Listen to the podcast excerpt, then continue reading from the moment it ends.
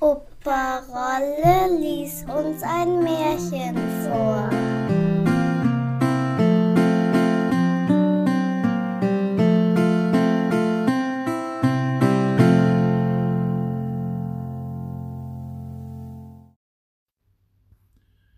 Spindel, Weberschiffchen und Nadel.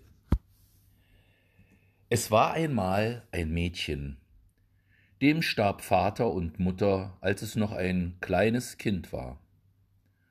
Am Ende des Dorfes wohnte in einem Häuschen ganz allein seine Patentante, die sich von Spinnen, Weben und Nähen ernährte.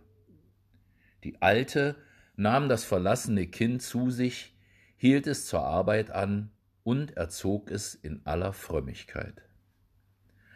Als das Mädchen fünfzehn Jahre alt war, erkrankte sie, rief das Kind an ihr Bett und sagte Liebe Tochter, ich fühle, dass mein Ende herannaht. Ich hinterlasse dir das Häuschen, darin bist du vor Wind und Wetter geschützt, dazu Spindel, Weberschiffchen und Nadel. Damit kannst du dir dein Brot verdienen. Sie legte noch die Hände auf seinen Kopf, segnete es und sprach Behalt nur Gott in deinem Herzen, so wird dir's wohlgehen. Darauf schloss sie die Augen, und als sie zur Erde bestattet wurde, ging das Mädchen bitterlich weinend hinter dem Sarg und erwies ihr die letzte Ehre. Das Mädchen lebte nun in dem ganz kleinen Haus allein, war fleißig und spann, webte und nähte. Und auf allem, was es tat, ruhte der Segen der guten alten Frau. Es war, als ob sich der Flachs in der Kammer von selbst mehrte, und wenn sie ein Stück Tuch oder einen Teppich gewebt oder ein Hemd genäht hatte, so fand sich gleich ein Käufer, der es reichlich bezahlte, so dass sie keine Not empfand und andern noch etwas mitteilen konnte. Um diese Zeit zog der Sohn des Königs im Land umher und wollte sich eine Braut suchen. Eine arme sollte er nicht wählen, und eine reiche wollte er nicht. Da sprach er Die soll meine Frau werden, die zugleich die ärmste und die reichste ist. Als er in das Dorf kam, wo das Mädchen lebte, fragte er, wie er überall tat, wer in dem Ort die reichste und die ärmste wäre. Sie nannten ihm die reichste zuerst. Die ärmste, sagten sie, wäre das Mädchen, das in dem kleinen Haus ganz am Ende wohnte. Die reiche saß vor der Haustür in vollem Putz, und als der Königssohn sich näherte, stand sie auf, ging ihm entgegen und neigte sich vor ihm. Er sah sie an, sprach kein Wort und ritt weiter. Als er zu dem Haus der Armen kam, stand das Mädchen nicht an der Türe, sondern saß in seinem Stübchen. Er hielt das Pferd und sah durch das Fenster, durch das die helle Sonne schien. Das Mädchen an dem Spinnrad sitzen und emsig spinnen. Es blickte auf, und als es bemerkte, dass der Königssohn hereinschaute, ward es über und über rot schlug die Augen nieder und spann weiter.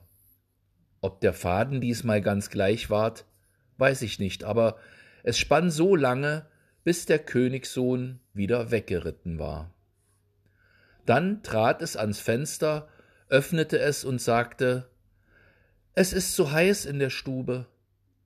Aber es blickte ihm nach, solange es noch die weißen Federn an seinem Hut erkennen konnte. Das Mädchen setzte sich wieder in seine Stube zur Arbeit und spann weiter. Da kam ihm ein Spruch in den Sinn, den die Alte manchmal gesagt hatte, wenn es bei der Arbeit saß, und es sang so vor sich hin. Spindel, Spindel, geh du aus, bring den Freier in mein Haus. Was geschah? Die Spindel sprang im Augenblicklich aus der Hand und zur Türe hinaus, und als es vor Verwunderung aufstand und ihr nachblickte, so sah es, dass sie lustig in das Feld hineintanzte und einen glänzenden, goldenen Faden hinter sich herzog. Nicht lange, so war sie ihm aus den Augen entschwunden. Das Mädchen, da es keine Spindel mehr hatte, nahm das Weberschiffchen in die Hand, setzte sich an den Webstuhl und fing an zu weben. Die Spindel aber tanzte immer weiter, und eben als der Faden zu Ende war, hatte sie den Königssohn erreicht. Was sehe ich? rief er. Die Spindel will mir wohl den Weg zeigen, drehte sein Pferd und ritt an dem goldenen Faden zurück. Das Mädchen aber saß an seiner Arbeit und sang Schiffchen, Schiffchen, webe fein, führ den Freier mir herein. Alsbald sprang ihr das Schiffchen aus der Hand und sprang zur Türe heraus. Vor der Türschwelle aber fing es an, einen Teppich zu weben, schöner als man ihn je gesehen hat. Auf beiden Seiten blühten Rosen und Lilien, und in der Mitte auf goldenem Grund stiegen grüne Ranken herauf. Darin sprangen Hasen und Kaninchen, Hirsche und Rehe streckten die Köpfe dazwischen. Oben in den Zweigen saßen bunte Vögel. Es fehlte nichts, als dass sie gesungen hätten. Das Schiffchen sprang hin und her, und es war, als wüchse alles von selber. Weil das Schiffchen fortgelaufen war, hatte sich das Mädchen zum Nähen hingesetzt, es hielt die Nadel in der Hand und sang Nadel, Nadel, spitz und fein, macht das Haus dem Freier rein. Da sprang ihr die Nadel aus den Fingern und flog in der Stube hin und her, so schnell wie der Blitz. Es war nichts anders, als wenn unsichtbare Geister arbeiteten. Alsbald überzogen sich Tisch und Bänke mit grünem Tuch, die Stühle mit Sammet, und an den Fenstern hingen seidene Vorhänge herab. Kaum hatte die Nadel den letzten Stich getan, so sah das Mädchen schon durch das Fenster die weißen Federn von dem Hut des Königssohns, denn die Spindel hatte ihn an dem goldenen Faden herbeigeholt.